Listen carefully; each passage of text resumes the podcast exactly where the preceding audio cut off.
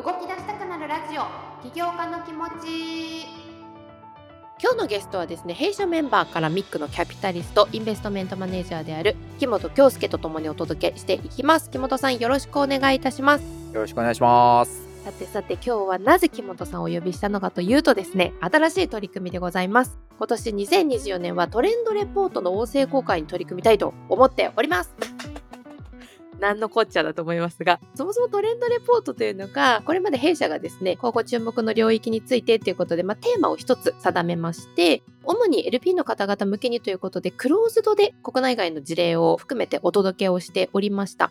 これまで全く一般公開はしていなかったんですけれども、この内容全部クローズドはもったいないなということもありまして、今年はトレンドリポートですね、皆さんに図面というかこう、絵ではお見せできないんですけれども、一部音声に載せてですね、ダイジェスト版として開用していきたいと思いまして、第1弾のテーマ、老化時計をテーマにですね、トレンドレポートを作成した木本さんをお迎えしております。ということで、木本先生、よろしくお願いします。よろしくお願いいたします。喋りすぎないように気をつけたいと思います。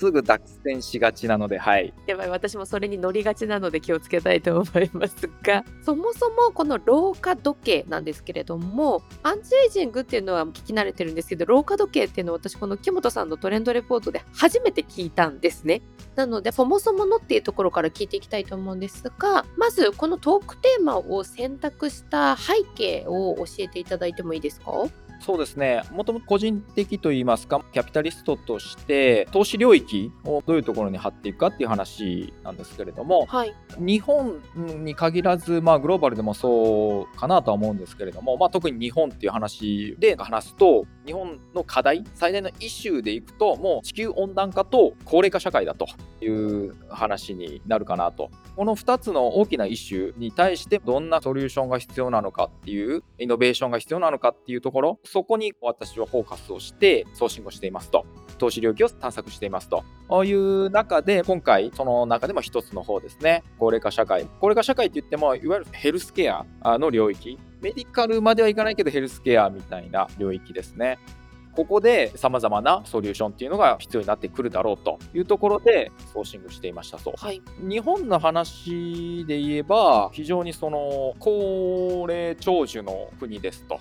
非常にその平均寿命が高いんですね。世界でも有数の高さではあるんですけれども、一方で健康寿命というのがあって、その平均寿命と健康寿命の間に10歳ぐらいの今開きがあるんですと、日本では。はい。というふうに言われてこれは最近よく言われている社会課題の一つなんですけれども、そこを、これどういうことかっていうと、要は寿命の残り10年は不健康で生きているということですね。不健康 しんどすぎます。はい。極端な話、生かされてるという話なので、平均寿命は伸びていくのはいいんだけれども、この健康寿命と平均寿命の差をどう縮めていくかによって、健康寿命をどんどん上げていくことによって、理想的にはピンピンコロリっていう健康な状態で生きて、寿命が来たらポツッと死ぬと。これ結構みんな理想なんじゃないかなっていうふうに思うんですよ。はい。結構いろんなところでアンケートが取られていて、例えば長生きできるとすればどれぐらい生きたいですかって結構聞くと、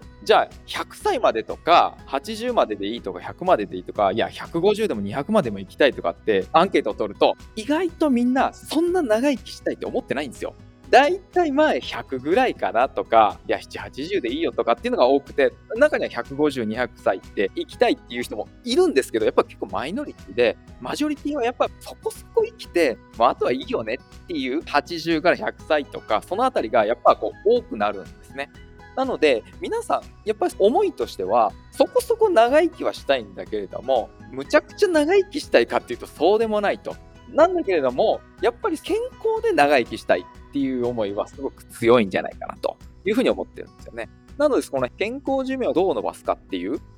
ところ、特に平均寿命の長い日本においては、一つ大きなイシューなんじゃないかなというふうに思って、いろいろ調べている中で、老化時計っていうのが出てきたというトピックとして、まあ、私が着目したと。や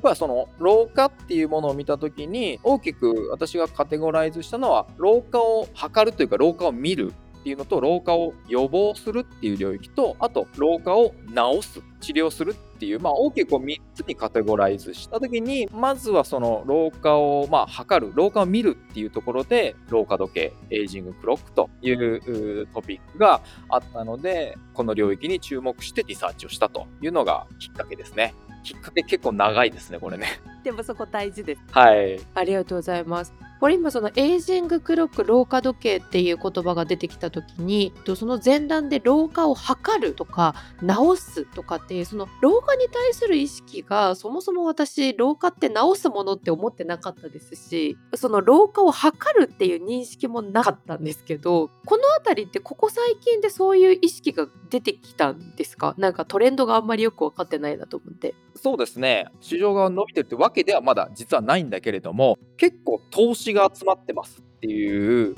老化に対してあって要はその不老長寿英語で言うとロンジェビティとかって言ったりすると思うんですけどこの領域に対しては特に大富豪の方々ですね。お金持ちの方々は先ほどのアンケートの話とはちょっと違ってお金を払っていくらでも生きられるならいくらでも出すよっていう人たちがやっぱ実際いるわけですよ。そういう人たちはもうプライスレスで本当に老化が治る若返ることができるんならいくらだって出すよって人はやっぱ結構いて。なので市場としてはまだ大きくないんだけど投資が結構集まってるっていうのが今現状かなというふうに思ってる。なのでそういったところでこう盛り上がってきてると。先ほどの老化を測るとか予防する治すっていうところでいくとやっぱ主に投資が集まっている領域でいうとやっぱ老化を治す治療するっていうところがやっぱすごく投資は集まってるかなというふうに思います。はいただ現実的に我々このミックとしてどういう領域に注目するかって言った時に老化を治療するってなると非常にこうメディカルな世界になるので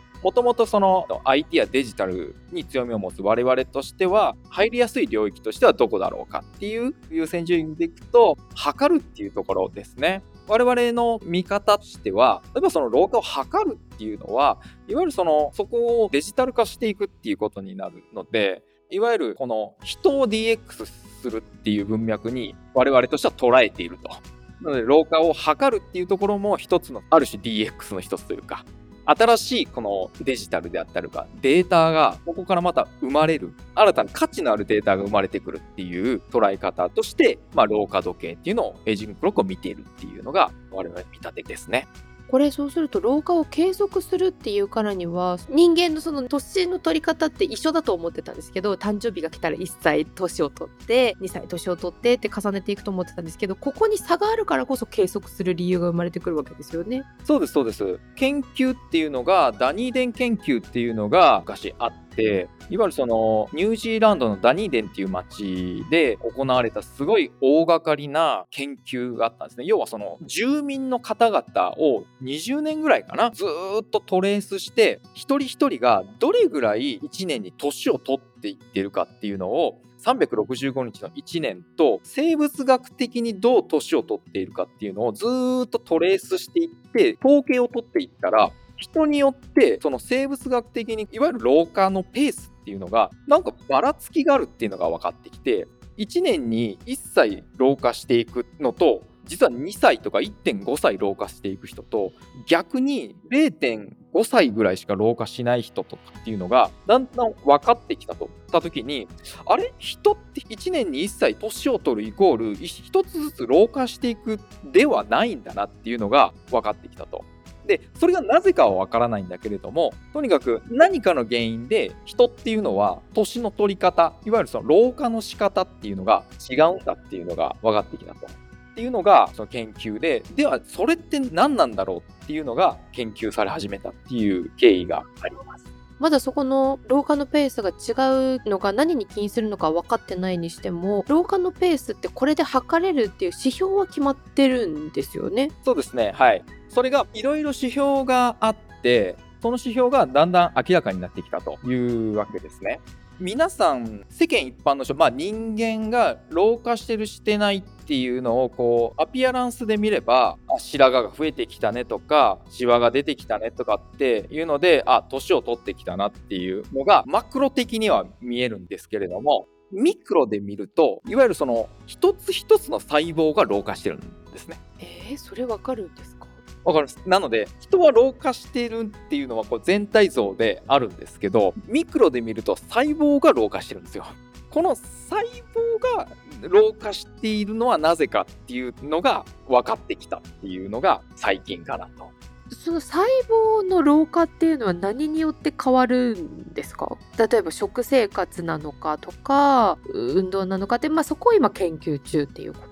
えっとですね、そう、それはね、いろいろ複合的に関係してきているのは間違いないかなというふうには思います。僕はお医者さんでも何でもないので、ですし、あの、バックグラウンドとして別に細胞工学を勉強していたわけでもないんですけど、こう、先ほど出てた老化を見る、予防する、治すっていうところの、予防するっていうところで言えば、やっぱりヘルスケアの三大要素っていうんですかね、睡眠、食事、運動。ここは、やっぱり結構効いてくる。大事なんですね。そうですね。これは一つ生活習慣というか、そういったところっていうのは無視できないかなとは思いますけどね。そこが関係してくるっていうのは間違いないかなというふうには思います。この今回題材にしていたエイジングクロックっていうところで、まあ、老化を診断するっていうところがまあメインテーマだとは思うんですけどこのさっき話に出てたダニーデン研究でその20年間町民の方々を追いましたその老化のペースが違うことが分かりましたでその老化のペースの違いが細胞のその老化によるものですっていうところまでは理解したんですけどその細胞が老化してるかどうかっていうのをどうやって測るんですか？なんかその可視化していくのかなと思って。いろんな指標があったんですけれども最近つい10年ぐらい前ですかね偶然発見されたのがエピジェネティッククロックっていうのがあってこれはアメリカの UCLA の大学の先生でホルバート教授っていうのが別の方が別の研究をしてた時に偶然発見したんですけれども DNA のあるばらつきみたいなのが生物学的年齢とどうも相関があるっていうのが偶然発見しましたと。これが今割と標準になりつつあるのかなっていう一つの指標なんですけどこれがちょっとこの辺難しくなるんですけど DNA のメチル化っていうのがあるんですけど DNA って一般的にはこう変わらないものっていうふうに言われてるんですけれども実際ちょっと変わる変化する変化します。細胞の話をちょっとしたと思うんですけど人の細胞っていろんな皮膚にも脳にもいろんなところに細胞があると思うんですけどみんな同じ DNA を持ってるんですね。どの細胞も。なんだけれどもする仕事って違うじゃない。皮膚の細胞と脳の細胞とで。心臓ととか。とかですね。その細胞がやる仕事って違うはずなんですよ。でもみんな同じ DNA の情報を持っているんだけれども違う仕事をしているっていうのがこの DNA のメチル化っていうのにちょっと関係していて要は脳の細胞と例えば皮膚の細胞とでその DNA の情報を読むところが違うんですね。DNA の情報っていうのはその細胞がやるべき仕事の情報が書いてあると。なんだけれども、どこを読まなきゃならないかっていうのに印がついてますと。で、それが DNA メチル化っていうのにと関係してくるんですけれども、なので脳の細胞さんはここを読んでね、皮膚の細胞さんはここを読んでねっていう印がついてるんですね。それを読んで、あ、皮膚の細胞はメラニンを皮膚が焼けたらこれちょっと修復しなきゃとか、そういう仕事をする、したりするわけですよ。汗かいたらなんか発汗しなきゃ、汗をかかなきゃとか、暑くなったら汗をかかなきゃ、汗腺を開かなきゃ、わかんないですけど、なんかそういうまあいろんな仕事がありますと。うんうんうんそのどの仕事をするかっていうのを読みに行く場所っていうのが印がついてるんですね。それが若い時は正確に印がつけられてるんだけれども年を取ってくるとどうもその印の正確性が崩れてくる分かりやすく言うとそれを正確な時を秩序だった状態だとすると無秩序な状態カオスな状態になってくるみたいな形になってくるっていうのが分かってきた。ってなるとこれあの統計学的に秩序な状態と無秩序度合いみたいなのを測ることができる計算することができるので生物学的年齢とこの DNA メジル化の状態が相関があるっていうのが分かっているのでその無秩序か秩序かっていうこの度合いみたいなのを測ると生物学的年齢っていうのが測れるっていうのをこのホルバート教授さんがたまたま見つけたと。なるほどなるほどそれによって生物学的年齢っていうのがある程度測れるようになってきたというのが最近のエイジングクロックと言われる領域のお話ですね。その秩序だってる本来のまあ正解というのか合ってるのか分かんないですけどの状態と無秩序化してる状態が開けば開くほど要は老化をしているっていうふうに見られていくっていうことですよね。そうですね。それこそ今までだったら表面的におっしゃってたようになんか白髪が増えたよねとかシワが増えたよねとかっていうなんか肌のツヤがみたいな本当にこう目で可視化して分かるようなまあ老化っていうところでこう測られていたところがもしかしたら見た目はめちゃくちゃ若いけど細胞レベルで見るとすごく老化が進んでいるっていうこともあるかもしれないし見た目で言うと老けてるんだけど細胞レベルで言ったら実は全然若かったみたいなことも生じてるっていうのが分かってきたってことですね。あ、それわかりますね。はい。なるほどなるほど。